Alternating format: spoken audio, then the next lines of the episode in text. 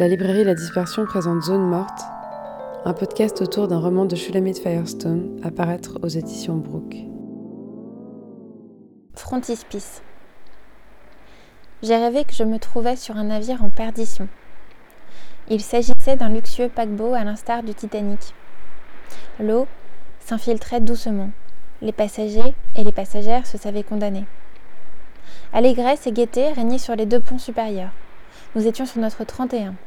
Nous mangions, buvions et rayions, puisque bientôt nous ne serions plus. Une note d'hystérie planait néanmoins sur les réjouissances. J'observais ici et là des choses étranges se dérouler, comme dans un dessin de grosse. Je dévalais des escaliers métalliques jusqu'au niveau où les jambes de pantalon commençaient à être trempées. Étais-je en train de suivre une mauvaise piste? Je fouillais désespérément dans l'équipement du sous-sol, à la recherche de quelque chose qui puisse faire office de poche d'air, et je réussissais à trouver un réfrigérateur, dans lequel je m'engouffrais, espérant y survivre, même après que le bateau ait été tout à fait submergé, jusqu'à ce qu'on les retrouvait.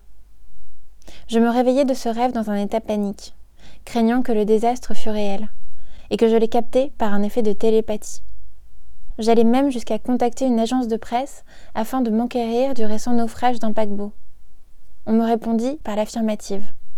Néanmoins, aucun effort ne serait fourni afin de le retrouver, puisqu'il avait eu lieu dans le triangle des Bermudes. Shulamit Firestone, née en 1945 à Ottawa et décédée à New York en 2012, était une artiste, autrice, activiste et théoricienne féministe, figure radicale de la deuxième vague états-unienne. Avec les éditions Brooke, Rosanna Puyol publie Zone morte dans une traduction d'Emily Noteris. C'est le premier et unique roman de Shulamit Firestone, initialement paru en 1998. Le livre est un ensemble de courts récits qui suivent le fil de ses rencontres à l'hôpital psychiatrique et aux alentours, dans les rues de New York. Zone morte est le deuxième livre publié par Brooke, dont le catalogue se construit principalement d'après les recommandations d'artistes, chercheurs, chercheuses de mon entourage avec qui je collabore ou discute. Ce sont les artistes Just Bitelli et Sarah Abou Abdallah qui m'avaient conseillé la lecture d'Airless Places, livre publié en 98 par Semiotext. Le premier livre, Brooke, est sorti en octobre dernier. Il s'agit de Fétichisme et curiosité, de Laura Mulvey, traduit par Guillaume Meller. C'est Clara Schulman, coéditrice du premier livre publié en français de Laura Mulvey, qui en a écrit la préface. De cette manière, un autre livre est en quelque sorte contenu dans le livre que nous publions. Ici, dans notre édition de Zone Morte, on retrouve en postface un court texte de Chris Kraus, première éditrice du livre pour ses mieux textes. Et Emily Noteris, autrice, théoricienne queer et traductrice du livre, avait déjà cherché à publier l'ouvrage, alors qu'elle dirigeait une collection. C'est un réseau de travail et d'amitié que je tente aussi de faire apparaître avec la maison d'édition. Il y a un aspect très collectif de la recherche féministe, antiraciste ou queer qu'il faut peut-être mieux souligner afin d'en faciliter l'étude de reconnaître et diffuser le travail de chacun, chacune, au-delà des seuls auteurs, des seules autrices publiées. Il me semble qu'on retrouve cette façon de collaborer, de mettre en valeur le travail en groupe au lieu du podcast. Nous travaillons toutes les trois, Géraldine depuis la librairie à Genève, Émilie et moi à Paris, en écho avec toutes ces auteurs, autrices que nous allons lire et dont les positions accompagnent notre lecture de Shulamit Firestone. My name is Shulamit Firestone and I'm 22 years old. During the shooting of this film, I received my Bachelor of Fine Arts with a major in drawing and painting from the Art Institute of Chicago. I am, but I really, I, I think I've been put down so much because I used to be so uh, completely wrapped up in my own problems and my own, you know, affairs, and I would just talk about it to anybody and endlessly analyze things, and and uh, people hate that, you know, and I don't blame them really. So you know, I made every effort to shut up about it, and you know, and uh, and now when I find someone asking me, I have to get over a lot of uh, hesitancy about whether they really want to hear it. Uh, and I really don't really feel the need to talk about it anymore. I mean, I've sort of worked things out so that um, I'm not 18 anymore, and you know, I don't really have to tell everybody who's interested. Um, I find it a lot nicer to keep it to myself.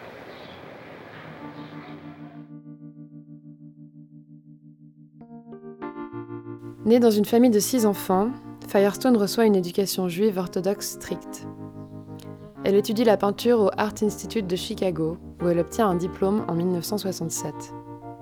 Cette même année, Jerry Blumenthal, Shepard Ferguson, James Lehigh et Alan Rettig eux aussi étudiants de l'école d'art, réalisent Shelley, un film documentaire dont elle est le sujet et dont on vient d'entendre un extrait. Le film restera longtemps inaccessible, mais la cinéaste américaine Elizabeth Subrin en fera un remake en 1997. Après ses études à Chicago, Shulamit déménage à New York et mène une carrière de militante. Au milieu des années 1970, elle s'éloigne progressivement de l'activisme puis de la peinture, multipliant les séjours en hôpital psychiatrique. C'est lors de ces années d'enfermement, de contraintes, de pauvreté et d'isolement, mais aussi de rencontres et de résistance, qu'elle écrit Airless Spaces, son seul roman publié. Les histoires racontées dans ce livre sont celles de personnes en proie à la pauvreté presque institutionnelle de New York, mises en danger par des allers-retours entre hôpital psychiatrique et quotidien sclérosé. La combinaison. Anna fut conduite à l'hôpital par les forces de police à l'époque des grandes chaleurs estivales et avait oublié de prendre des vêtements. Elle avait rempli un formulaire de refus de visite. Elle n'en recevait de toute façon aucune, puisqu'elle n'avait tenu personne informé de sa situation. Elle se débrouillait avec des brosses à dents bas de gamme et des petits tubes de dentifrice Everest, gardant ses pyjamas d'hôpital plus longtemps que recommandé. À la mi-novembre, même dans l'environnement thermorégulé sans aucune entrée d'air, les fenêtres étaient définitivement scellées. Elle refusait de coopérer avec les infirmiers et infirmières, à moins qu'il et elle ne lui apportent un pull chaud, une paire de chaussettes. Elle portait en toute occasion les sandales avec lesquelles elle avait été admise, comme mule et comme claquette de douche, et une brosse à cheveux. On lui avait fourni un peigne de poche trop fin pour ses épaisses boucles. L'une lui avait trouvé des chevillères vert vif, avec un dessin moche à l'arrière. Mais elles devinrent sales après trois jours et elle n'arriva pas à trouver le moyen de les nettoyer. Elle entendit une patiente amadouer et houspiller Gérald pour obtenir un pantalon de jogging. Gérald était un des seuls aides-soignants sympathiques qui tenait sa parole et rendait des services comme déverrouiller les douches la nuit. Il lui dit qu'il verrait ce qu'il pouvait faire, ce qui, chez lui uniquement, s'apparentait à un oui. Anna fit grimper les enchères autant que le permettait son charme. C'était quelqu'un de bien, ce Gérald, se souvenait-elle, fiable comme une horloge. Lorsque la combinaison arriva enfin, elle était blanche et brillante, toujours mieux que grise, pensa Anna, qui se sentait comme une mariée lorsqu'elle la portait, une des mariées en compétition. La visibilité que lui conférait cette combinaison fut mise à profit pour se propulser vers la sortie de l'hôpital. Elle fit son apparition bien visible à la réunion communautaire du lundi, ne portant plus sa tenue d'hôpital, ni le pyjama bleu vaguement plus adapté. Sa nouvelle combinaison flamboyante éblouit et étourdit les médecins. Elle avait même brossé ses cheveux et volé un peu de maquillage. Elle établit un record en renouvelant l'opération plusieurs fois. Puis elle demanda au docteur Tsun, le gentil étranger, un rendez-vous avec les infirmières et docteurs familiers avec son dossier. Lorsqu'elle voulait faire profil bas, elle cachait sa tenue blanche dans le tiroir vide de sa commode et enfila de nouveau le pyjama bleu. La mariée rivale avait fait une tache de soupe sur le haut de sa tenue qui était devenue gris, et elle ne pouvait plus porter les deux ensemble. Pas de javel disponible dans la réserve. Anna gardait sa robe de mariée pour les grandes occasions, comme le rendez-vous à venir. Elle y présida, telle une reine en haute couture, et elle fut libérée mais lorsqu'elle avait essayé de porter sa flamboyante combinaison blanche une fois sortie de l'hôpital, fin novembre, elle ressemblait à une fugitive cinglée sortie de la poubelle plutôt qu'à une mannequin haute couture. C'est Beth Stryker, une amie artiste de Firestone, qui envoya le manuscrit à Chris Krause, autrice et éditrice de la collection Native Agents chez Semiotext. Lors de la cérémonie donnée en l'honneur de Firestone après sa mort en 2012, Chris Kraus raconte sa première lecture du livre et dans quelles circonstances elle a décidé de le publier. Un jour de l'année 1997, l'artiste Beth Striker m'a écrit pour me demander si Semiotext serait intéressé par un nouveau livre de Shulamit Firestone pour notre collection Native Agent. Mon cœur a bondi de joie. La coïncidence semblait magique. Je venais de publier mon premier roman et il me semblait alors que le plus grand but de ma vie allait se révéler. Depuis quelques années, j'étais plongée dans des recherches liées à l'histoire des critiques, artistes, auteurs et autrices de la deuxième vague du féminisme. Où sont-elles à présent me demandai-je. Au fur et à mesure que les réponses me parvenaient, j'observais qu'elles témoignaient douloureusement de ce qu'il en coûte d'être une activiste américaine. Qu'était devenue Shulamit Firestone? Publiée alors qu'elle avait 25 ans, La dialectique des sexes de Firestone mêlait la logique extrapolée et vertigineuse du Scum Manifesto de Solanas et la rigueur analytique d'un chef-d'œuvre de la philosophie. Peu de temps après la publication de la dialectique, Firestone quittait la scène du féminisme professionnel, une arène dans laquelle elle aurait pu poursuivre une éminente carrière. Elle retourna à sa pratique picturale antérieure et continua même après les premières manifestations de schizophrénie à la fin des années 80. À cette époque, sa vie et ses revenus étaient extrêmement marginaux. Les hospitalisations qu'elle décrit dans le livre sont des internements dans des institutions publiques. Les mots traitement, activité et communauté n'y apparaissent à juste titre qu'en italique.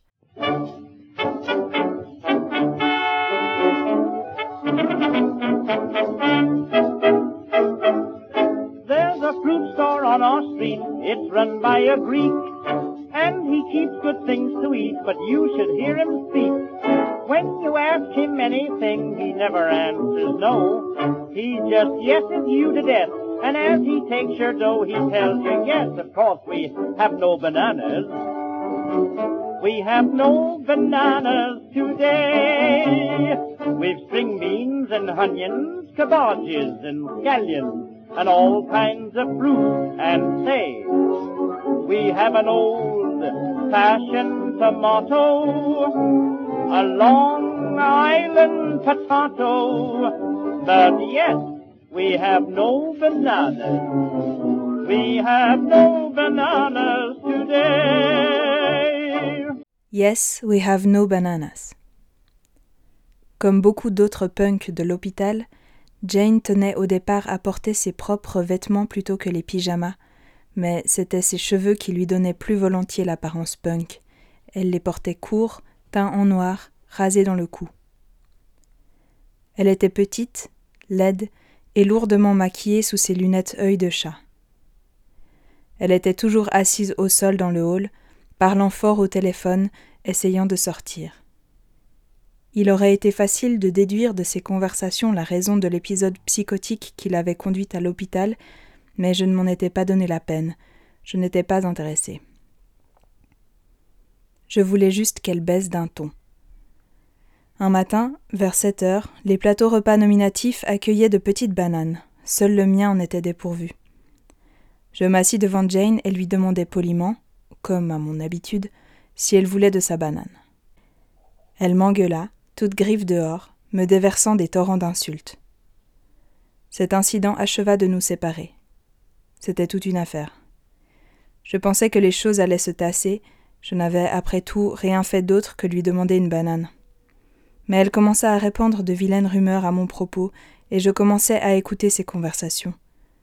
Ses calomnies vociférées et autres tentatives de m'incriminer, elle avait été diagnostiquée en rechute, opéraient progressivement sur moi avec malice. J'étais déjà une paria, mais j'avais peur que les autorités profitent de cet incident pour avoir ma peau. Soudain, elle était partie.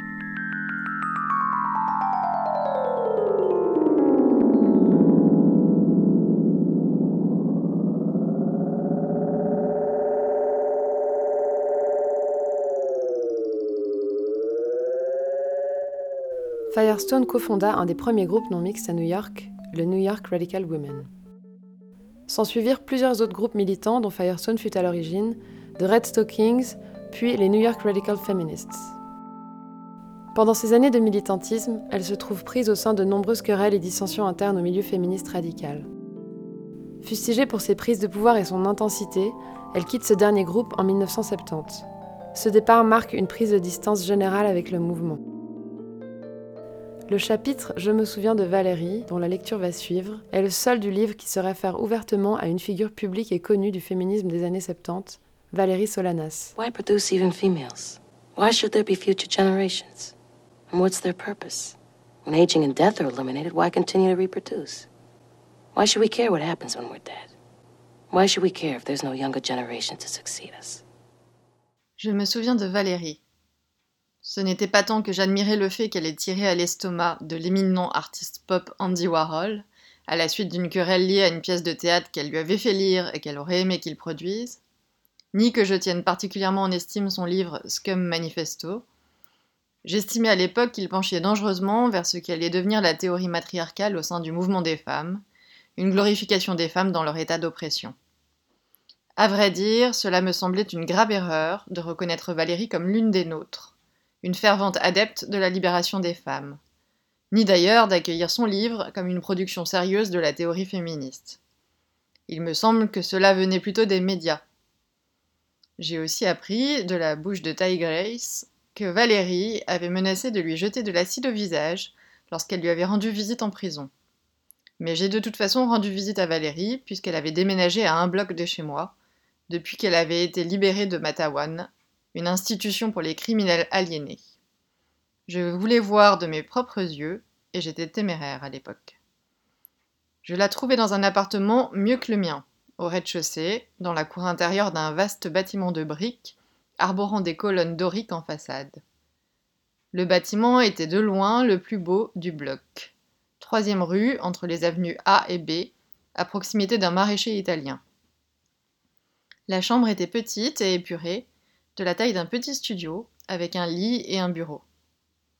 Valérie était petite, belle et vieillissante, avec un air suspicieux dans le regard, une allure globale tenant du chic de la pauvre fille. Elle portait des soquettes blanches et le col relevé. Elle roulait ses cigarettes avec soin et concentration. La grande classe. Elle attrapa mon livre qui se trouvait sur une petite étagère à proximité, au-dessus de son lit, et me fit voir les notes dont elle l'avait caviardé. Je n'ai pas aimé ton livre, me dit-elle, et commença à critiquer mes théories. Je me défendis autant que je le pouvais et tentai de changer de sujet. Je n'envisageais pas cette rencontre comme un échange avec une collègue théoricienne. Je lui donnai un journal underground que j'avais apporté, qui comprenait un article sur la manière de passer des coups de fil gratuits en Europe. Elle se montra reconnaissante. Elle était hautement paranoïaque au sujet de la mafia médiatique qui était à ses trousses. Elle avait sans doute raison, pensai-je. Un jeune homme fit son entrée, très séduisant, mais l'air vulnérable. L'effet provoqué par son apparence se dissipa rapidement lorsqu'il apparut qu'il n'était pas brillant. Il semblait par contre entièrement dévoué à Valérie. Je savais qu'elle était lesbienne, et j'imaginais qu'elle traînait chez Blimpy avec ce jeune type, où elle m'apprit à aller tous les soirs. C'était sans doute sa manière à elle de survivre avec le faible montant des aides sociales dont elle disposait. Avant de rentrer chez moi, je rêvais qu'elle m'attaquait et me blessait. Je décidai de ne pas y retourner. Avance rapide. Quelque temps plus tard, après mon déménagement à Saint-Mark Place, et alors que je travaillais comme muraliste, je l'aperçus dans la rue. Elle me demanda de la dépanner de 25 cents, et je compris qu'elle faisait la manche. Elle avait perdu son appartement et vraisemblablement son allocation. Elle me redemanda à plusieurs reprises 25 cents, après cela, et j'étais désolée de la voir devenir une mendiante sous mes yeux. Je me ruai un jour sur elle, dans une sandwicherie de l'artère principale de Saint Mark's Place. Son discours était incohérent et sa voix caverneuse trahissait un problème au larynx. Elle me lança un regard haineux et me menaça. J'en étais bouleversée. S'agissait-il des démons de la psychose tueuse ou d'une pneumonie bronchiale qui aurait nécessité de se tenir à l'écart de la rue? J'étais trop effrayée pour lui proposer de l'héberger. Un ami qui possédait une boutique à Saint-Mark Place m'apprit plus tard que Valérie lui avait demandé de l'héberger. Elle était couverte de lésions et ne portait qu'une couverture pour mendier. Elle avait été sans abri, à vivre dans la rue pendant environ trois mois. Peu de temps après, elle disparut complètement de la rue. Elle avait été récupérée. J'entendis parler d'elle bien plus tard. Une notice nécrologique annonçait qu'elle avait été retrouvée dans un hôtel de San Francisco, décédée d'une maladie pulmonaire. Un film est récemment sorti sur les écrans intitulé I Shot Andy Warhol. La mafia médiatique a, semble-t-il, fini par avoir la peau de Valérie. Je ne suis pas allée le voir.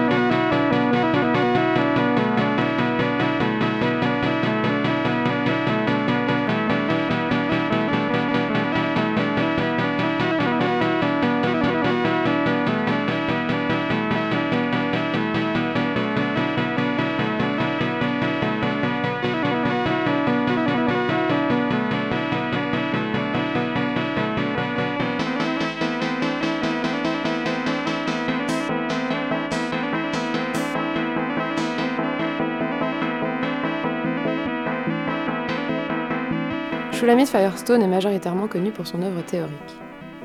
En 1970, alors âgée de 25 ans, elle publie The Dialectic of Sex, The Case for Feminist Revolution.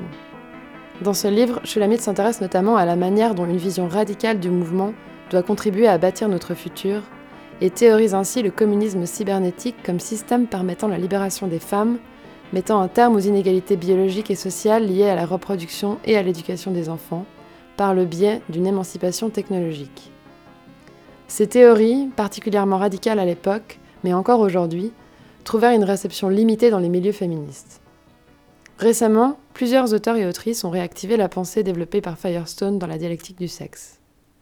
Le théoricien queer Jack Halberstam aborde les changements culturels en matière de genre et de sexualité en les confrontant aux récits hétéronormatifs qui dominent nos sociétés. Dans son livre Gaga Feminism, publié en 2012, il aborde la critique de la famille théorisée par Firestone. Il écrit In 1970, Shulamith Firestone made her own bold predictions, and they proved to be highly prescient. Firestone was a radical feminist prophet for some, a madwoman for others, but she was recognized even in the mainstream press as a relevant critic who used Marxist theory to approach the woman question. Firestone predicted that when reproductive technologies became available to all women, many women would choose not to bear babies, but would happily cede that privilege to the medical lab. And when that day came, according to Firestone, a feminist revolution would occur, because women would be freed from the old adage that anatomy is destiny, and the equality of the sexes would finally be possible. Firestone was a central player in a left leaning branch of radical feminism that understood gender relations to be at the very heart of social transformation, rather than the afterthought to which so many socialist movements had relegated them. Like a Karl Marx in flowing feminist clothing, she was sure that the march of history would create the conditions under which revolution could occur. For her, with the right historical configurations of technology, political readiness, and imagination, women could rise up and lose the chains that bound them to marriage and child rearing and kept them out of the professional labour market. Firestone did not foresee the pregnant man, needless to say, nor did she predict lesbian mums or dyke daddies, but she was correct in predicting that when shifts occur in the realm of reproductive technologies, social change is inevitable. Firestone, unlike many of her feminist contemporaries, people like Andrea Dworkin, Mary Daly, and Robin Morgan, women who believed in the essence of womanhood and wanted to build a new world based upon female principles, argued for the contingency of gender dualism and saw its emergence as a function of historical and not biological necessity. We now have the means, Firestone says, due to technological innovation and human evolution, to change the way the family works and comes into being, and so change we must. Finally, Firestone urges feminists to take advantage of the technological breakthroughs in fertility and change the structures of the family that have been so disadvantageous to women. The family, she says, extends the subjugation of women that originates in their reproductive role. Change the status of that role and the family that gives it meaning, and you can change all of society. Le théoricien Sam Boursier cite lui aussi Firestone aux côtés de Valérie Solanas et Chelsea Manning dans un chapitre de son livre de 2017 Homo Incorporated, Le triangle et la licorne qui pète, consacré au triangle biopolitique. Il nous en lit ici un extrait. Firestone, que tout le monde ne qualifierait peut-être pas de queer, tape direct dans le gras du biopolitique en revendiquant l'abolition de l'accouchement, de la bioreproduction pour les femmes avec l'externalisation de la procréation. L'avenir allait lui donner raison, elle aurait l'air moins cinglée avec l'arrivée du bébé éprouvette. Pour Solanas, comme pour Firestone, la zone corporelle biopolitique number one, c'est l'utérus. L'accouchement est, je cite, une pratique barbare, dit Firestone.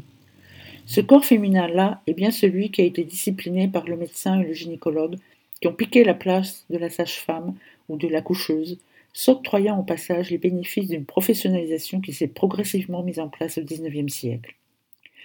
Mais ce qui préoccupe Firestone dans le triangle biopolitique, c'est surtout le management de la population, bien décidée qu'elle est à opposer une biopolitique de combat aux propositions bioéconomiques des scientifiques, entre guillemets, des années 50 et 60, qui veulent contrôler une explosion démographique imminente selon eux.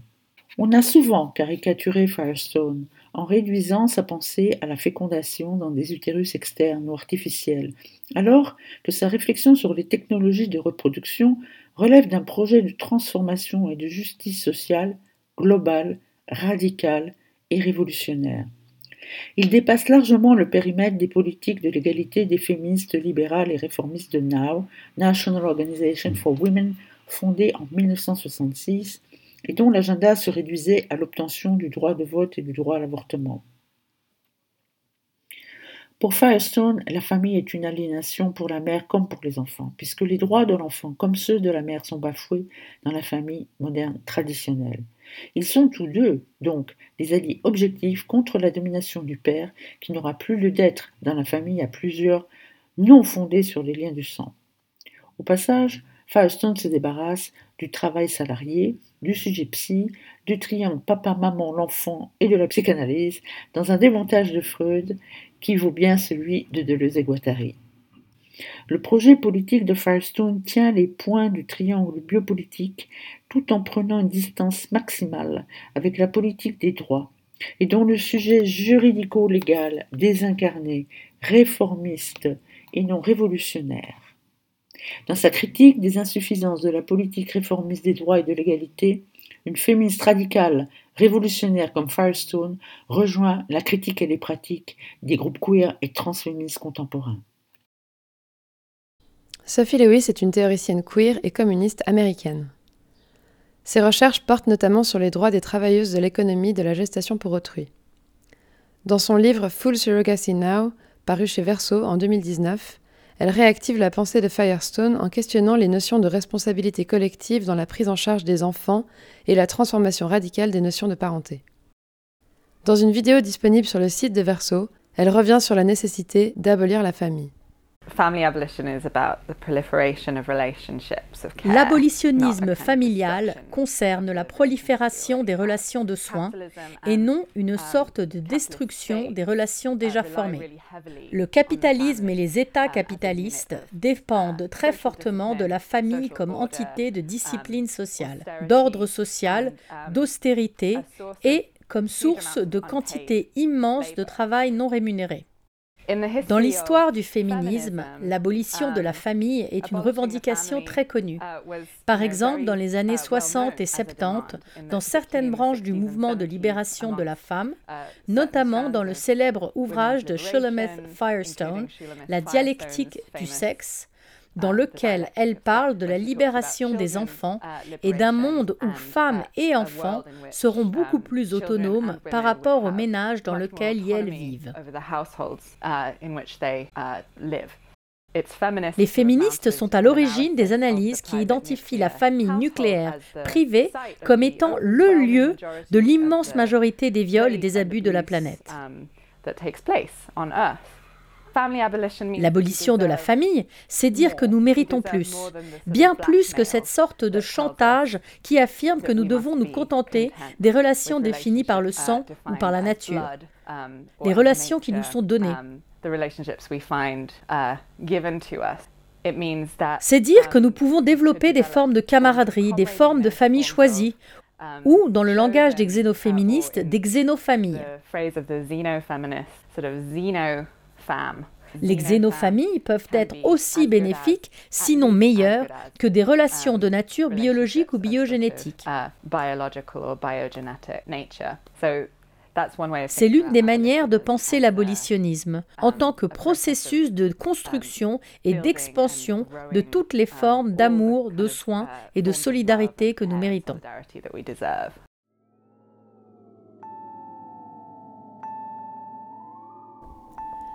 Le groupe féministe Laboria Cubonic est un collectif qui travaille sur les technologies, sur la reproduction sociale et sur le futur du travail. Il est connu pour avoir théorisé le terme xénoféminisme dans un manifeste éponyme publié initialement sur Internet en plusieurs langues. Une version française imprimée est parue en 2019 aux éditions Entre Mondes alors qu'elle pose la question de savoir comment les innovations scientifiques et techniques peuvent réellement transformer les relations de genre et la condition des femmes, les xénoféministes poursuivent les recherches de Firestone sur la technologie, de manière toutefois plus critique.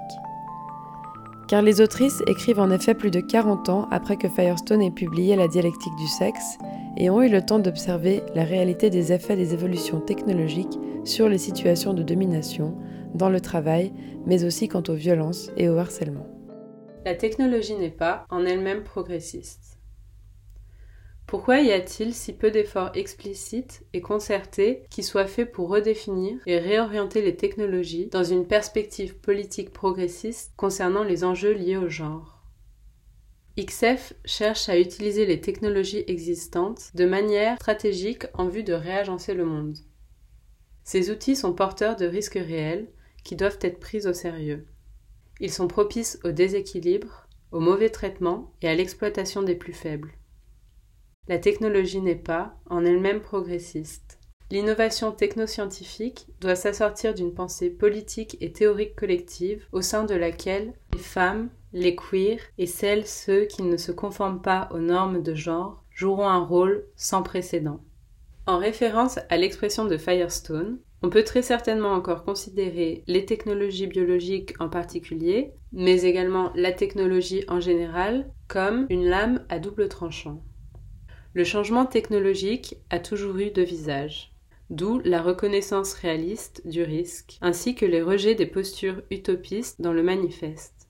Mais c'est précisément pour ça que le projet de construction de normes et d'hégémonie non opprimantes dans lequel XF est impliqué est si important, maintenant que les technologies se développent à un rythme toujours plus effréné.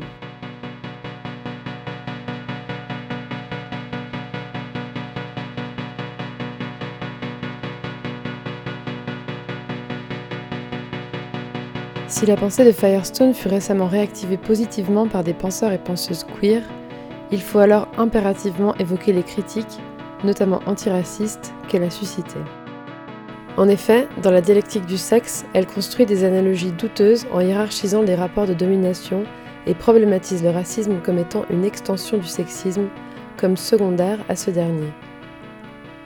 Elle n'échappe pas à la critique centrale du féminisme de la deuxième vague sur l'omission quasi totale des questions de racisme et de l'expérience des femmes racisées.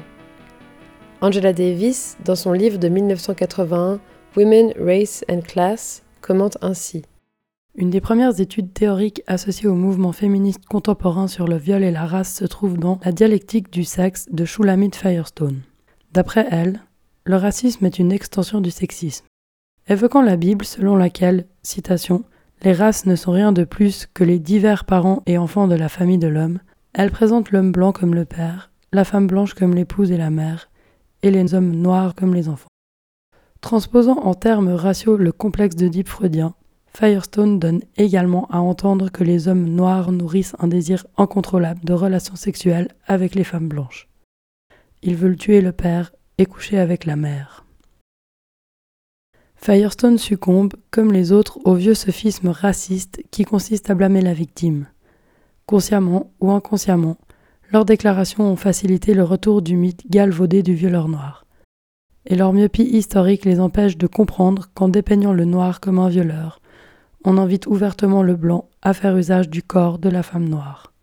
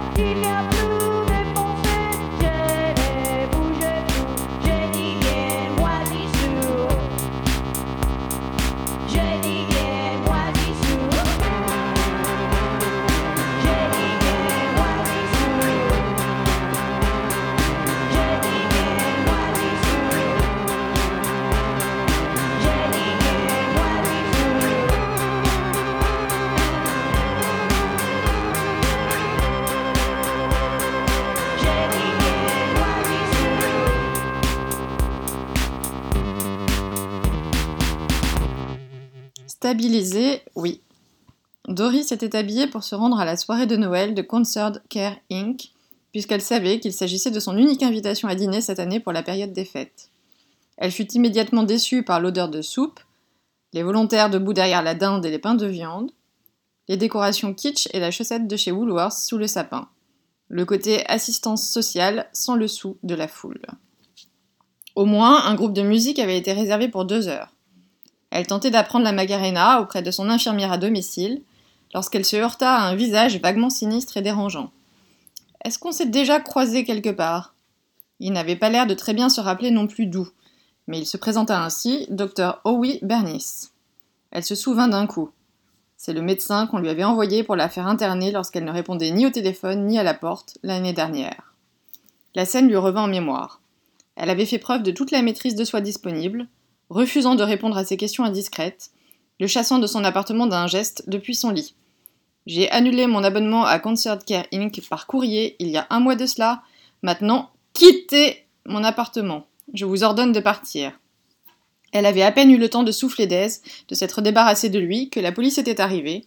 Menottes, interrogatoire, injection, la totale. Comme toujours, elle fut conduite contre sa volonté à l'hôpital. Cette fois-ci, cela ne dura que deux mois et 300 dollars de moins dans son porte-monnaie. Cela venait également de lui revenir à l'esprit. Alors, comment allez-vous? lui demanda-t-il en jetant un coup d'œil approbateur à sa tenue. Vous avez l'air heureuse. Pas vraiment, lui lança-t-elle ironiquement. Il retenta sa chance. Satisfaite au final? Elle hocha négativement la tête. Il se décida pour un stabilisé? Stabilisé, oui, lui accorda-t-elle, contente de se débarrasser de lui. Thank you.